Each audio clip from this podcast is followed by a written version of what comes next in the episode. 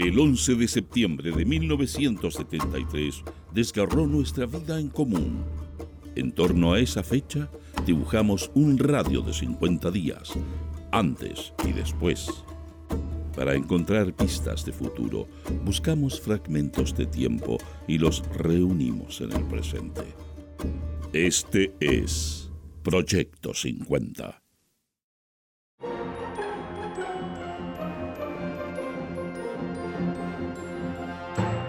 Buenos días. Estas son las principales noticias del sábado 8 de septiembre de 1973. Portadas. El siglo. Obreros y campesinos en pie de combate. Toquen al presidente y verán lo que pasa. Momios chupa sangre. Así dispara la derecha. El mitin fascista de la derecha estaba lleno de maleantes. Dispuestos a combatir. Hay que estar preparados para todas las circunstancias. Dispuestos a combatir en todos los terrenos, señaló Luis Corbalán revela Tieme, fascistas son adiestrados por instructores yanquis. El Mercurio. Angustiosa escasez de pan. Nuevos sectores en paro. Trabajadores de Sumar resistieron allanamiento. Con armas de fuego atacaron a militares. Vilarín. Allende no quiere ver la magnitud del desastre. Noticias interiores. El siglo. Suprema se alza contra área social. La segunda sala de la Corte Suprema falló ante la querella presentada por empresarios de Rayanil pidiendo la devolución de la empresa que había sido requisada por el gobierno. Fascistas intentaron volar tren popular. Obreros ferroviarios impidieron la consumación de un grave atentado terrorista contra los trenes populares que corren entre la estación Mapocho y San Bernardo. Campesinos resuelven aumentar la superficie de siembra en Atacama y Coquimbo. El Mercurio, ministro en visita por irregularidades en el Banco Central. Montero reitera renuncia como jefe de la Armada. Retiro de los altos jefes militares solo con acuerdo del Senado. Propuesta reforma constitucional. Chile al borde de la quiebra de su sistema democrático. Monumento para exaltar coraje de la mujer chilena. Proyecto presentaron diputadas del Partido Nacional y el Partido Demócrata Cristiano. Noticia destacada. El siglo. Asesores norteamericanos preparan a las bandas fascistas para la guerra civil. Documentos de Tieme revelan siniestro plan. Los reveladores documentos con que fuera sorprendido Roberto Tieme al ser detenido el viernes, 4 de mayo pasado en Mendoza, no solo destapan en la opinión pública la magnitud de los preparativos de la oposición fascista para desatar la guerra civil, sino también quienes los asisten y financian. Los documentos de Tieme se refieren a estudios tácticos para las actividades guerrilleras del fascismo chileno junto a sus instructores norteamericanos y a los mercenarios bolivianos. El Mercurio, retiro de altos jefes militares solo con acuerdo del Senado, propuesta reforma constitucional. Una reforma constitucional que señala que los altos oficiales de las Fuerzas Armadas podrán ser llamados a retiro con acuerdo del Senado presentaron cuatro diputados nacionales.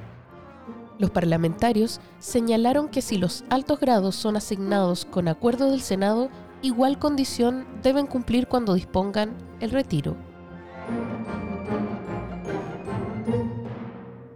De nuestro ranking musical de la semana suena Y Volar, de Frutos del País.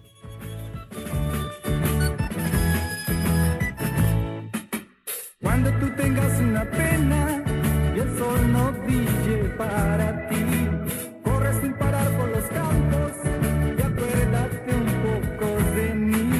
quizás nos haga bien sentirnos niños otra vez y volar y volar hasta el arco iris alcanzar. Y volar. Mientras los diarios publicaban las noticias que acabas de escuchar, en Chile ocurrían otras cosas que no estuvieron en titulares y que solo conoceríamos por documentos, libros y testimonios años más tarde. En un almuerzo al que también asistió Fernando Flores, el general Prats sugiere al presidente Allende que la única fórmula para preservar la estabilidad es pidiendo un permiso para ausentarse del país por un año. Allende se niega rotundamente. Sergio Arellano Stark visita a Pinochet en su casa para que se sume al golpe. No logra convencerlo. Faltan tres días para el golpe de Estado. Solo me cabe decirle a los trabajadores, yo no voy a renunciar se mantienen los residentes de gran despido. Se rebelión secreta y de cometida de la orden. Las fuerzas armadas y de orden han actuado en el día de hoy solo bajo la inspiración patriótica. Es 14 de septiembre de 1973. Han pasado tres días desde el golpe de Estado. El Mercurio. Proclama de la Junta de Comandantes en Jefe. En los momentos en que la ciudadanía toda expresa su júbilo por la libertad reconquistada, el nuevo gobierno deja constancia de que esta nueva página de la libertad de nuestra patria no habría podido ser escrita de no mediar el espíritu de sacrificio, la nobleza y la valentía en el cumplimiento del deber de los soldados de las Fuerzas Armadas y Carabineros. A este amor por la patria de sus soldados debe la ciudadanía este amanecer de libertad y progreso que reclamaba con legítima protesta en forma absolutamente mayoritaria. La lealtad y el espíritu de cuerpo de los institutos armados es sólo el reflejo de la decisión de nuestro pueblo de salvar unidos los valores fundamentales de nuestra nacionalidad que habían sido conculcados. Chile tiene un destino de libertad y progreso que le habían sido negados y que los soldados de la patria han abierto nuevamente para el bien y la unidad de un pueblo que jamás volverá a estar dividido. La unidad de las Fuerzas Armadas es la unidad de Chile. Clausurado Congreso, la Junta de Gobierno en cadena nacional de radio y televisión ha declarado lo siguiente, clausurado el Congreso Nacional y declara vacantes los cargos parlamentarios. Junta de Gobierno de las Fuerzas Armadas y Carabineros de Chile. Según el informe Valech, entre el 11 y el 13 de septiembre han sido detenidas 5.373 personas por motivos políticos. La mayor parte de ellas han sido detenidas en recintos de carabineros y, en segundo lugar, en recintos militares. The Times. De acuerdo con Enrique Vega, ex embajador chileno en Cuba, a la sazón residente en Buenos Aires, el general Prats estaba avanzando hacia Santiago a la cabeza de una división de infantería y dos columnas de trabajadores.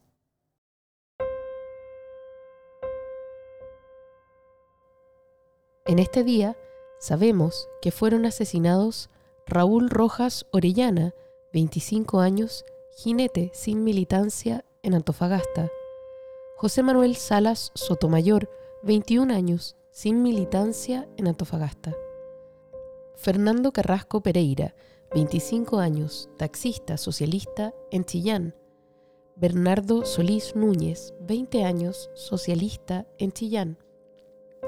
Jorge Alcaíno Campos, 25 años, obrero de la construcción sin militancia en Conchalí. Elsa Campos Rojas, 18 años, obrera sin militancia en Conchalí. Julio Reyes Espinosa, 27 años, funcionario del MOP, sin militancia en Conchalí.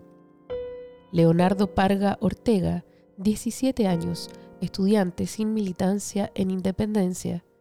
Misael Riquelme Riquelme, 55 años, comerciante sin militancia en los Andes. Hugo Sandoval Ibáñez, 28 años, empleado del laboratorio Schilling sin militancia en Maipú. Carlos Sepúlveda Palavecino, 33 años, profesor de enseñanza básica comunista en Ningüe. Manuel Chamorro Torres, 21 años, empleado sin militancia en Ñuñoa. José Rodríguez Hernández, 24 años, obrero, MIR, en Puente Alto. Juan Veroíza Carrasco, 36 años, sargento segundo de carabineros, sin militancia en Rancagua.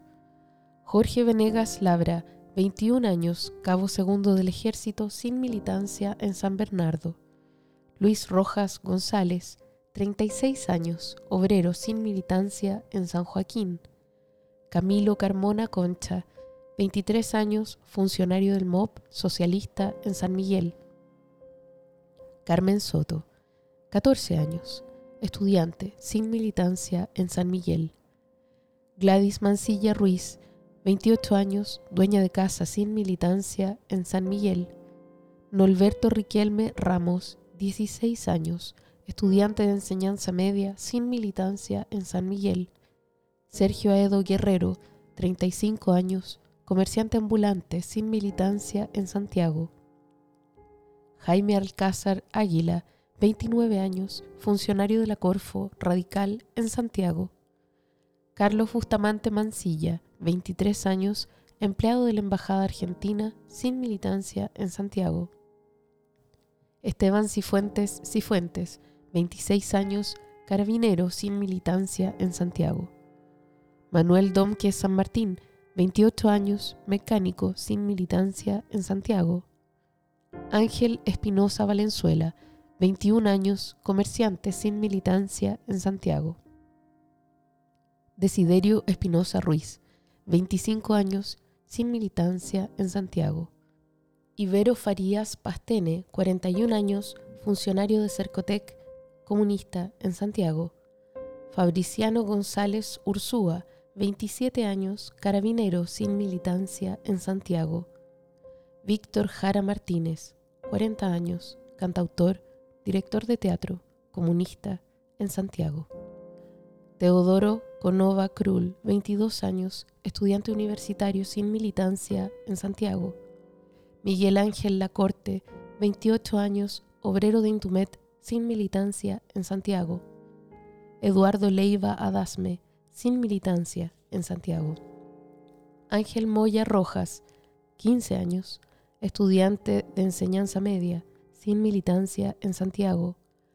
Ramón Muñoz Miranda, 25 años, obrero agrícola, sin militancia en Santiago. Juan Órdenes Torres, 19 años, soldado conscripto del ejército, sin militancia en Santiago. Gabriel Panes Muñoz, 24 años, obrero textil sin militancia en Santiago. Ernesto Pérez Navarrete, 24 años, empleado municipal sin militancia en Santiago. Jorge Ríos Dalens, 32 años, odontólogo, MIR boliviano en Santiago. Manuel Sánchez Carrera, 20 años, estudiante comunista en Santiago. Jorge Villaseca Díaz, 48 años, comerciante sin militancia en Santiago. Claudia Valenzuela Velázquez, 6 años, estudiante de enseñanza básica sin militancia en Talca. Héctor Valenzuela Salazar, 27 años, profesor universitario sin militancia en Talca. Hilda Velázquez Calderón, 31 años, enfermera universitaria comunista en Talca. Ernesto Mardones Soto, estudiante universitario sin militancia en Talcahuano. René Aguilera Olivares, 41 años, empleado del MAPU en Valparaíso. Luis Calderón Cortés, 22 años, obrero de la construcción sin militancia en Valparaíso. Pedro Gómez Gutiérrez, 24 años, electricista de automóviles sin militancia en Valparaíso. Luis Enrique Sanguinetti Fuensalida, 38 años, administrador público, jefe del Departamento de Investigaciones de Aduanas, socialista, en Valparaíso. También en este día fueron detenidos Mario Belmar Soto, 30 años, empleado de Endesa, jefe de la central hidroeléctrica Rapel, sin militancia en Antuco. José Romero Lagos, 22 años, estudiante, MIR, en Coihueco. Rubén Varas Alewi, 21 años, MIR, en Coihueco. Eduardo González Galeno, 31 años, médico, director de hospital, MIR, en Cunco.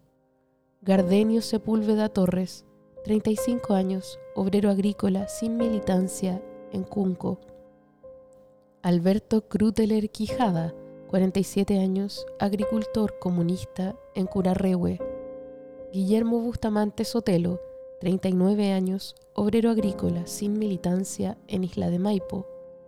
Juan de Dios Salinas Salinas, 29 años, obrero agrícola sin militancia en Isla de Maipo. Luis Cádiz Molina, 28 años, comerciante, simpatizante del MIR, en Paine. Alberto Leiva Vargas, 33 años, estudiante universitario, Mapu, en Paine. Luis Carlos de Almeida, profesor de física de la Universidad Técnica del Estado, PC brasileño en Pudahuel. Luis Norambuena Fernandoy, 31 años, empleado de ESO, socialista en San Antonio. Gregorio Mimisa Argote, 22 años, estudiante universitario, comunista en San Miguel. Mario Opaso Guarda, 20 años, obrero agrícola, comunista en San Pablo. Juan Fuentes Lizama, 67 años, obrero agrícola sin militancia en Santa Bárbara. Juan de Dios Fuentes Lizama, 78 años, obrero agrícola sin militancia en Santa Bárbara. Luis Largo Vera, 26 años, estudiante, socialista en Santiago. Arasati López López, 33 años, artesano sin militancia en Santiago. José Castro Álvarez, 21 años, zapatero sin militancia en Talcahuano. Hijo nonato de María Angélica Cortés Morales, en Valparaíso. Todos fueron hechos desaparecer. La mayoría de ellos siguen desaparecidos.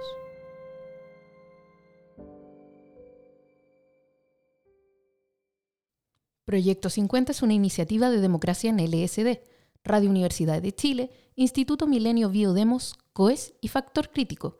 Escucha Proyecto 50 diariamente en tus plataformas favoritas de podcast y en Radio Universidad de Chile. Síguenos en Twitter e Instagram como arroba Proyecto 50CL y escucha también nuestro espacio de análisis semanal cada lunes a través del podcast Democracia en LSD.